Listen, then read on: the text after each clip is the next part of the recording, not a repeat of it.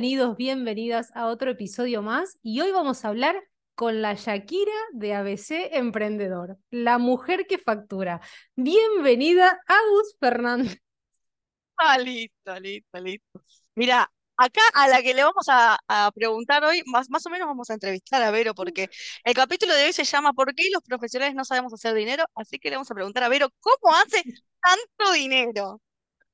No sé si tanto, pero al menos un poco Bueno, al mejor menos que otros facturamos, ¿no? años.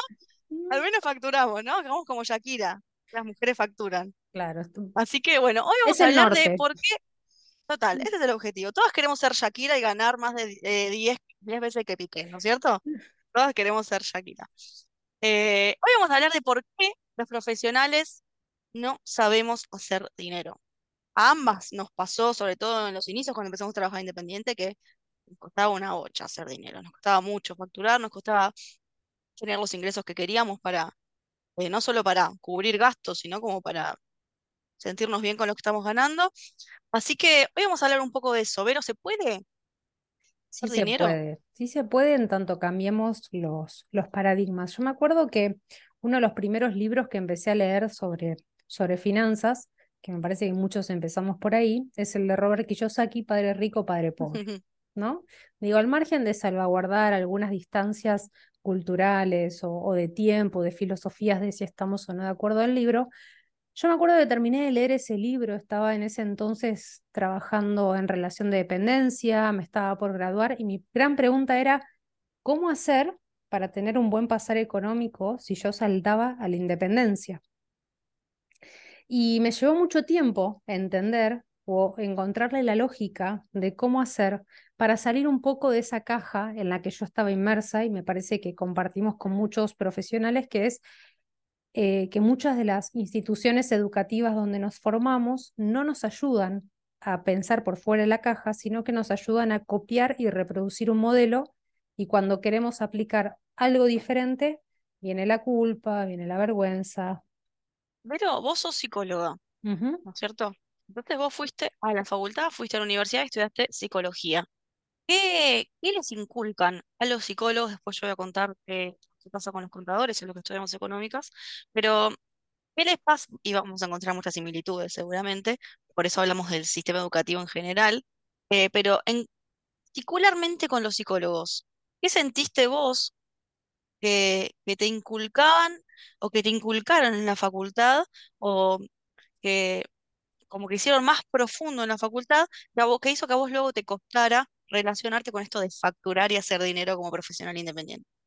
Bueno, una de las cosas que te enseña mucho, yo me recibí en la UBA, eh, tiene una formación muy asistencial y con un enfoque muy basado en la clínica. Entonces yo una de las primeras libertades que fui, que fui encontrando para hablar de dinero fue en el ámbito más laboral, más que en el ámbito clínico, sobre todo porque cuando te gradúas, para empezar a generar ingresos, entras a un sistema que es medio un picadero, ¿no? Porque o trabajas gratis en, en otras instituciones públicas, o haces pasantías por honorarios muy bajos, o trabajas en obras sociales, que ya un poco conocemos la realidad en la Argentina.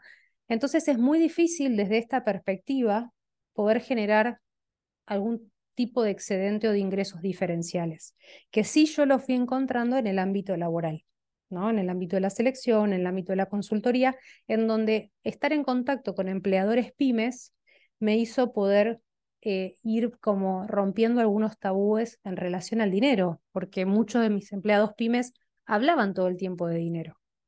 Entonces, esto me ayudó como ir creando otro tipo de mirada, de visión, ir rompiendo un poco mis paradigmas.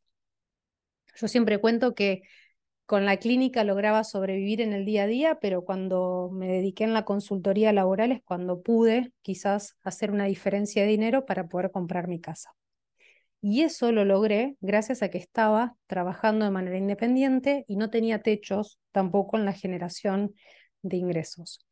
Em, entonces ahí empecé a darme cuenta que en un montón de conversaciones que iba teniendo con un montón de otros colegas, tenía mucha diferencia en las ópticas, en la forma de ver o de entender el dinero, que hoy es bastante diferente al que tenía cuando salí de la facultad.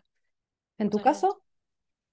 Mira, en mi caso es muy loco porque uno o cualquiera creería que como estudiamos ciencias económicas y somos contadores y vemos muchos números y nos, nos forman co- con, respecto a muchas cosas que tienen que ver con números, cálculos, plata, dinero, eh, que tenemos una visión mucho más de tipo así, Gates, de millonarios. Y la realidad es que no, es totalmente muy similar a lo que vos contabas, obviamente con las aristas y con los, con los, las variables que atañen a, a la profesión, digamos, eh, pero es muy similar. En la universidad, nos, primero que nos, eh, nos forman solamente para hacer el trabajo técnico, es decir, que no te dan ninguna herramienta de, de, de cómo llevar adelante tu propio estudio, tu propia consultora, tu propia agencia. Eso es un poco las herramientas que yo tuve que adquirir sola cuando empecé a trabajar de forma independiente y que adaptadas y probadas y demás son las que comparto en los programas tanto de contadoras independientes como el de freelancers. Em, pero nos enseñan, primero que nada, a trabajar para otros, ¿sí? Para que otros tomen las decisiones. Es más, el contador eh, el principal recurso que les- se les enseña, que se nos enseña, es armar información financiera on time, o sea, eh, lo antes posible, básicamente, para que otro pueda tomar una decisión, ¿no? Entonces, el 90% de los contadores hacen eso.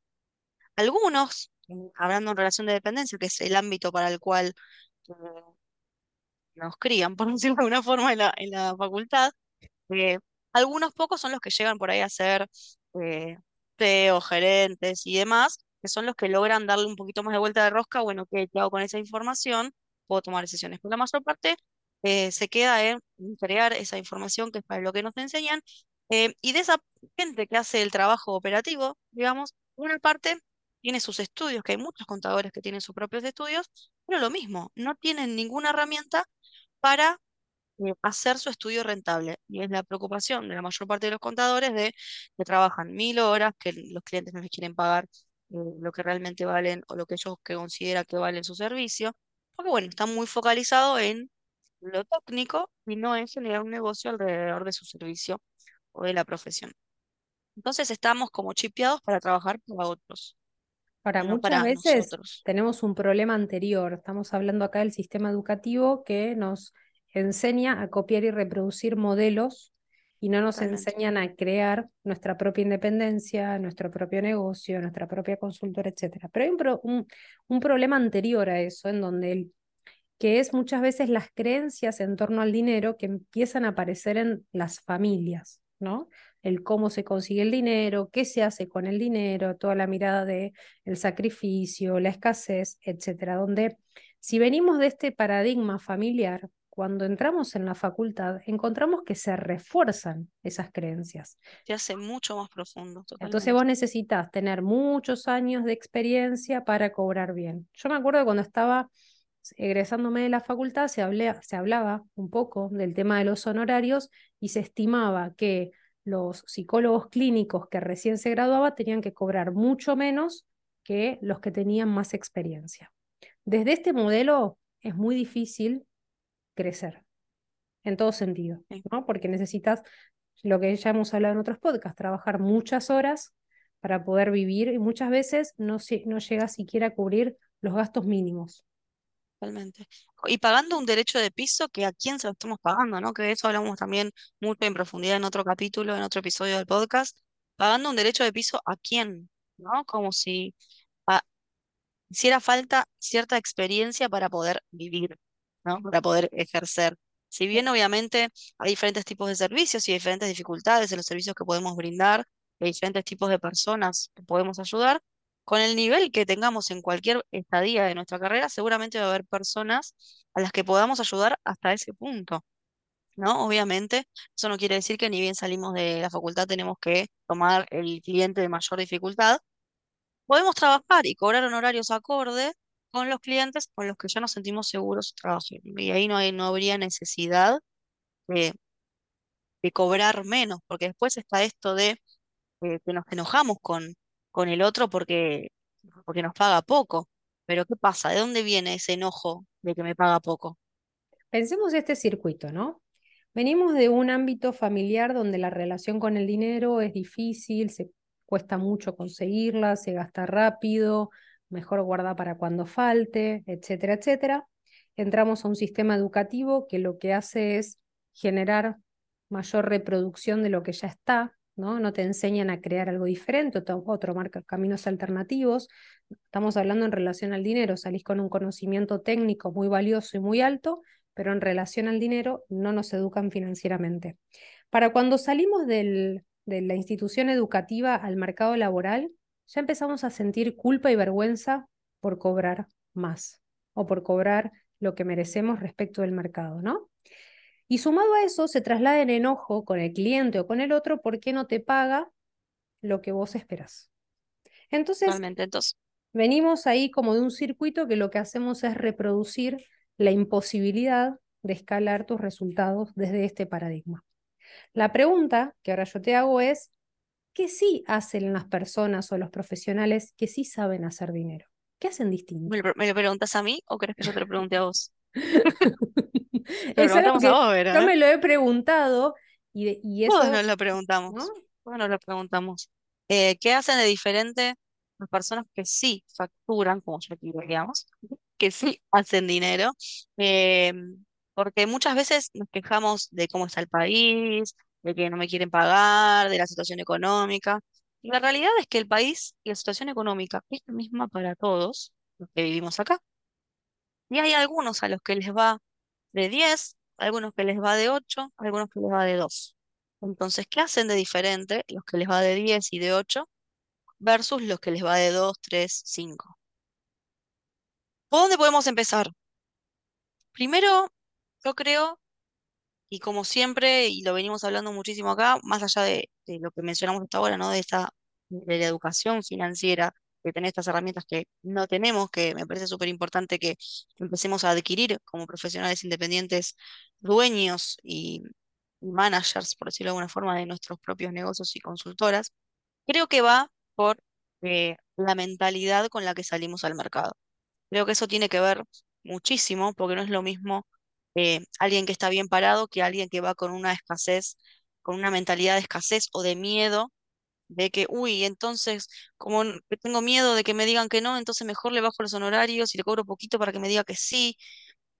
O, o mejor le digo que sí a este que me pidió algo que no tengo ni idea o que me va a llevar muchísimo tiempo porque no es algo que yo haga o que me guste hacer, pero le digo que sí porque no voy a tener otro que me, que me quiera contratar. Entonces nos vamos por ahí llenando de, de, clientes que nos pagan poco, que no nos gustan.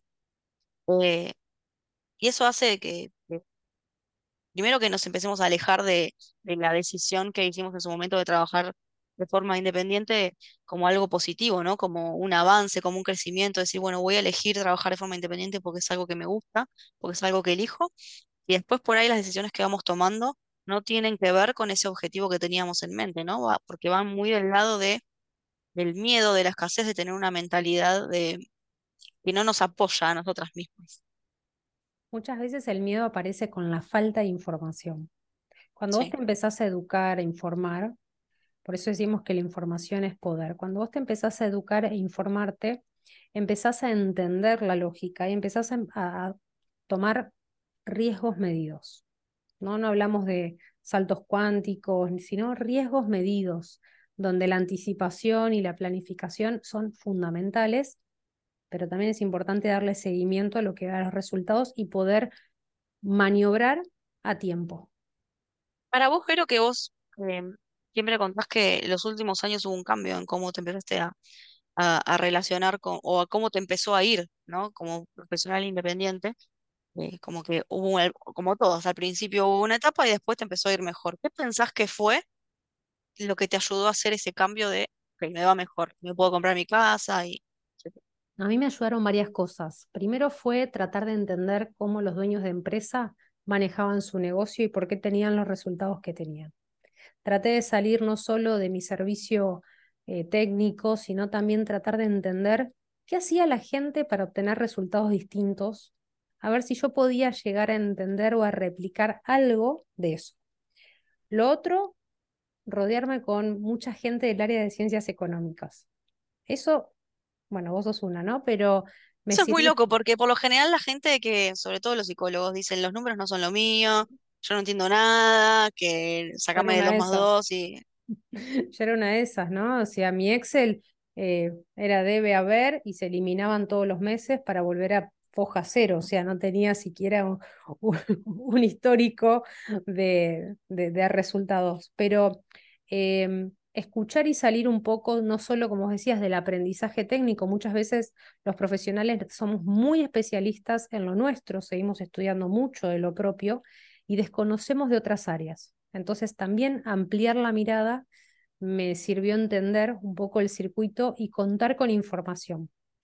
Y lo otro que, mm, de muchas lecturas de libros, y, y un día entendí un concepto que era que la falta de dinero no es un problema, sino que es un resultado. Y algo de esto hemos hablado nosotras en uno de nuestros cursos que dimos juntas, cuando entendí que el problema era la relación con el dinero. ¿no? Una vez se enoja con el dinero y es más, digo, la falta de dinero es el resultado o la forma en que nos fuimos manejando con La el consecuencia, ¿no? de las la decisiones que fuimos tomando hasta ahora. Entonces, si el dinero que tenemos ahora y la relación con el dinero que tenemos ahora es una consecuencia de las decisiones que venimos tomando hasta ahora, justamente, si queremos que haya otro dinero o otra relación con el dinero, tam- también y tal vez, y no tan tal vez, te diría que es la única opción, tenemos que empezar a hacer cosas diferentes, tomar decisiones y acciones diferentes para poder tener una, eh, un resultado diferente, ¿no? Entonces, si hasta ahora por ahí nos venimos capacitando más a full en lo nuestro, porque siempre creemos que nos falta algo para poder cobrar lo que queremos cobrar, eh, siempre especializándonos un poquito más, siempre otro máster, siempre otra actualización. Pero la realidad es que aparte de que eso está buenísimo, uno, eso una cosa no quita la otra. eh, muchas, primero que muchas veces eso nos frena y lo usamos como excusa para no, no parar y, darnos cuenta que en realidad el vínculo medio roto lo tenemos con el dinero, no con, con, con nuestra especialización profesional. Y si no, y aparte también em, creo que es importante darnos cuenta que cuando trabajamos de forma independiente, ya no estamos trabajando para otro, estamos trabajando para nosotras, para nuestra consultora, para nuestro estudio, para nuestra agencia. Entonces, nosotras somos los que tomamos esas decisiones, somos las que tomamos las decisiones de todo lo que pasa, de qué cliente tomamos, de qué no, cómo llegamos a los clientes, cuánto cobramos, cuánto no cobramos, cuánto le descontamos, cómo me paro frente al cliente, cómo le mando un CV, le mando una propuesta, un montón de decisiones tomamos que ahí no nos damos cuenta, pero son un montón de decisiones que a veces em, yo creo que es fundamental y en mi caso fue lo que me faltaba. A mí cuando empecé a trabajar independiente, es la parte de cómo llevar adelante un negocio basado en mi servicio, ¿no? Porque somos especialistas en el servicio pero no sabemos llevar un negocio que se base en ese servicio. Entonces, por por ejemplo, en mi caso, eh, yo lo que hice fue tomar herramientas de un montón de lugares, de, mi carrera, por supuesto, que me, me ha dado herramientas para negocios de otros, adaptarlas para mi propio negocio, mi propia consultora, de, haber estudiado coaching, de haber hecho un máster, de, de haber estudiado marketing, de haber estudiado neurociencias, de de otro- un montón de cosas, adaptar todas esas herramientas a mí como profesional independiente, que es un poco lo que comparto en los programas, eh, como les contaba antes. Pero para mí es fundamental, porque si no, en definitiva, seguimos trabajando para otros. Pero en vez de ser un jefe, ahora es un cliente. Vos trabajás con dos programas, uno es el de contadoras independientes y el otro es el de profesionales independientes. Mi pregunta es si encontrás el mismo problema en relación al dinero con ambas profesiones o no. Sí, es exactamente el mismo. Es exactamente el mismo. Por supuesto, cada uno lo, lo expresa de una manera diferente porque son profesiones diferentes. No es lo mismo un contador que por ahí un abogado, eh, diseñadores, idiomas, eh, comunicadores, eh, marketing y demás que se anotan en el programa de freelancers y profesionales independientes. Cada uno lo comunica con su forma, eh, pero el, cuestionamiento es el mismo, porque es a nivel social esta carencia de educación financiera y de limitaciones que, de las que venimos hablando, ¿no? No es, no tiene que ver con un rubro o una carrera. De hecho, imagínate que nosotras dos, como que sos psicóloga y yo soy contadora, hemos encontrado coincidencias en estas, eh, eh, carencias y creencias alrededor del dinero, así que creo que lo podría, lo podríamos eh, comentar como algo que, que pasa en la, ma- en la mayor parte de las profesiones, ¿no? Ahora, supongamos que hay un profesional independiente, un contador que está queriendo cambiar e- su realidad económica y quiere trabajarlo. ¿Dónde Sí. puede, cómo lo puede hacer? En tu... Bueno, eh, actualmente están abiertas las inscripciones y quedan poquitos días para, para abrir la, la, nueva edición de tanto el programa práctico para contadores independientes como el programa práctico para freelancers y profesionales independientes, donde ahí trabajamos en los diferentes módulos, que son diferentes eh, clases, mentorías grupales en vivo eh, donde trabajamos lo que nosotros llamamos pilares que nos ayudan a construir nuestras consultas, nuestra consultora, nuestro estudio, ¿no? Que van más allá de lo técnico, como hablaba, sino que tiene que ver con construir una mentalidad de crecimiento, eh, con tener claro cuánto tenemos que cobrar de nuestros honorarios, con cómo tomar mejores decisiones, cómo llegar a los clientes, cómo ofrecer nuestros servicios, ¿sí? Un montón de herramientas que son clave para que crezca nuestra consultora, nuestro estudio, pero que no tenemos. En realidad, como hablábamos antes, son herramientas que nos faltan, así que eh, creo que son clave para poder vivir de nuestra profesión. Bien. Y, y también es fundamental, me acuerdo un día, estaba, yo estaba haciendo una mentoría con vos y yo un día te pregunté, ¿para qué nos sirven los números? Y vos me dijiste, es para tomar decisiones. Y dije, wow, claro. Tan simple y tan complejo, digo, cuando lográs entender eso, entonces Sí, lográs amigar, a mí me pasó eso, logré amigarme un poco con los números, que como vos decís, sí. no son cuentas, no son los integrales ni las derivadas. No, yo te digo, de hecho te digo que ni tengo idea, no me acuerdo. En la facultad tenemos como cinco matemáticas, pero me preguntaba qué es una derivada y no me acuerdo, no tengo ni idea, ni una, ni una potencia, ni un gráfico, no hacemos nada de eso, ¿no? Pero creo que los números en sí no sirven para nada. Si, hacemos una cuenta, tenemos un Excel y lo dejamos ahí. El número hay que agarrarlo y ver, bueno, ¿qué quiere decir? Este, más 10 menos cincuenta ¿Qué quiere decir para mí? ¿Qué puedo hacer con esto? ¿Cómo lo puedo mejorar? ¿Cómo puede este número cambiar mi vida? Por decirlo de alguna forma, ¿no? Y amigarnos un poco con, con el dinero, que en definitiva es, es parte de nuestro día a día, ¿no? Y algo que me gusta decir a mí, que a vos te gusta que lo diga, es que las empresas con las que trabajamos eh, no tienen el mismo problema de creencia de dinero que tenemos nosotros porque son una empresa, no trabajan, que mm, las personas a las que les vamos a ofrecer nuestro servicio, no es su plata la que nos van a pagar, es la plata de la empresa. Entonces hay mucho menos tabú que el que nosotras tenemos con cuando sacamos el presupuesto de cuánto le queremos cobrar. Entonces, en las empresas, hablar de plata es algo de día a día. Entonces hay que desdramatizar un poco eh, y sacarle un poco de todo el peso que le ponemos a hacer un presupuesto, a decir cuánto vamos a cobrar. Porque para las empresas es algo normal. Las empresas, el leitmotiv de, el leitmotiv de una empresa es la guita, básicamente. Para eso se creó la empresa. Y también Leo, me parece que es importante parar a veces la pelota, ¿no? A veces se escucha mucho esta queja de en la Argentina no se puede, es difícil, etcétera, etcétera, ¿no? Como siempre depositando la dificultad fuera. Y me parece que está bueno a veces parar la pelota y pensarnos, ¿no? ¿Cómo me estoy relacionando con el dinero? ¿Qué, qué hice hasta ahora? ¿Qué decisiones tomé? ¿Por qué me permití cobrar o trabajar de esta manera? Como yo le digo a mis alumnos que cuando trabajamos en el salto a la independencia, justamente uno de los módulos es trabajar la mentalidad financiera para poder tener los resultados y poder construir una independencia Sí, estable. Porque si no trabajamos nuestras creencias o nuestra relación con el dinero, difícilmente podamos escalar los resultados de, nuestro, de nuestra propuesta. Yo le digo, cuando vamos al chino, el chino no le podemos decir, me llevo el arroz y si sale bien, te lo pago cuando vuelvo.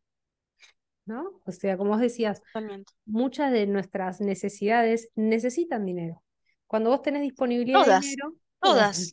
Hasta ir a tomar un mate a la casa de un amigo, necesita comprar la yerba, que ahora no sé cuánto sale. O sea, O, todo hace. o la es bici, base. Se te pinchó la, la rueda de la bici.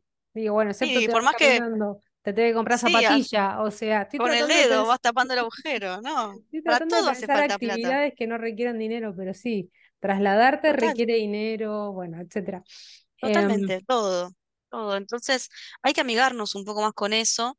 Creo que no, que no queda otra. Entonces, si, si queremos que, que esté un poco más ameno el paso por, por la profesión, por el mundo en sí, eh, porque básicamente es lo que, lo que mueve todas las operaciones, detrás de todo hay dinero porque hace falta, porque es como el intercambio.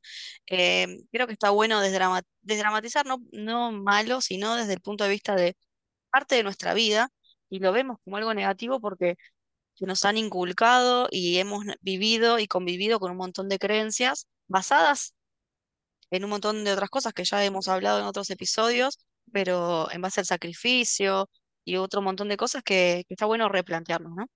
y también un Eh, poquito y vos, responsabilizarnos sobre los resultados que queremos obtener, ¿no? Y esto va a estar basado totalmente, en revisar las decisiones que tuvimos hasta hoy y poder planificar, orientar nuestras acciones con una dirección bien específica. Y ahí como aparece la decíamos antes, ¿no? Si hasta ahora hicimos algo, nos trajo hasta acá, si seguimos haciendo, nos va a llevar el mismo lugar donde estamos ahora, ¿no? Entonces, queremos algo diferente, hay que hacer algo diferente. Eh, y nuestra propuesta para eso diferente es, por mi parte, para contadoras y freelancers, los programas, y por parte de Vero, eh, ya, vos ya tenés cerrados los programas, ¿no? Sí, ya cerraron los programas, pero en febrero vamos a abrir algunos cupos bastante limitados para lo que son mentorías y coaching, donde muchas veces también trabajamos en el uno a uno. Hace poquito estuve trabajando con una colega donde mm, había hecho un, había ofrecido un servicio y la empresa se lo discontinuó. Entonces la empresa le dijo, no te voy a pagar porque no terminaste el servicio. Entonces, bueno, trabajamos mucho en el espacio individual a poder primero poner en valor que ella había dedicado un montón de tiempo a ayudar a esta empresa en una necesidad puntual que tenía. Así que redactamos juntas un, un mail y una propuesta para recuperar ese dinero, ella creyendo que ella era dinero que había perdido. Cuestión que Bien, le pregunté, che. ¿cómo te fue? Me dice, me pagó, ¿no? Sorprendida, Qué loco, ¿no? Me dice, Qué loco que alguien te haya pagado por tu servicio. y Loco de encima lo que nos sorprendemos. Y encima no le habían objetado, ¿no? Porque Sí, habíamos tratado de, de redactar la propuesta de tal forma donde poníamos ya en valor todo el servicio que se había presentado. Y, y digo, muchas veces la seguridad y el cómo nosotros nos planteamos frente al cliente también hace que obtengamos un resultado distinto. Ella me decía, no, yo este dinero ya lo perdí, ya hace tiempo, no lo cobro. Bueno, perdido Yo por creo que es clave, es clave. Yo creo que cómo nos paramos es clave. Es muy importante. Cambia todo, cambia todo. y qué mejor Así que que, bueno, a nuestros colegas y alumnos les vaya súper bien, que es lo que siempre buscamos. totalmente, totalmente. que, Así que bueno, así que a partir de ahora, Shakiros. Shakiras y Shakiras, eh, así que bueno, después de hoy somos todos profesionales que sí sabemos hacer dinero, somos todos Shakiros, Shakiras y, y bueno, nada, Shakiras que nos pongan cinco estrellitas, así somos, así somos eh, hit más escuchado como Shakira. También queremos así ser hit mundial. Pónganos ahí cinco estrellitas en El Spotify, hitazo de Spotify. Este el hitazo. episodio. Queremos ser number one de podcast de Spotify. A ver, ¿cuándo nos van a llevar? Compartan, compartan que queremos estar ahí arriba con la cruda de Miguel Granados. Queremos estar ahí. Please. Compartan y cinco estrellitas. Vamos, así hacemos más episodios. Pero gracias. Te encontramos en arroba psicopymes. A mí me encuentran en arroba besemprendedor. Si tienen dudas de los programas o de las consultorías, ya saben que pueden ahí escribirnos por, por Instagram y los ayudamos y guiamos, obviamente sin compromiso. Eh, y bueno, nos vemos en el próximo episodio.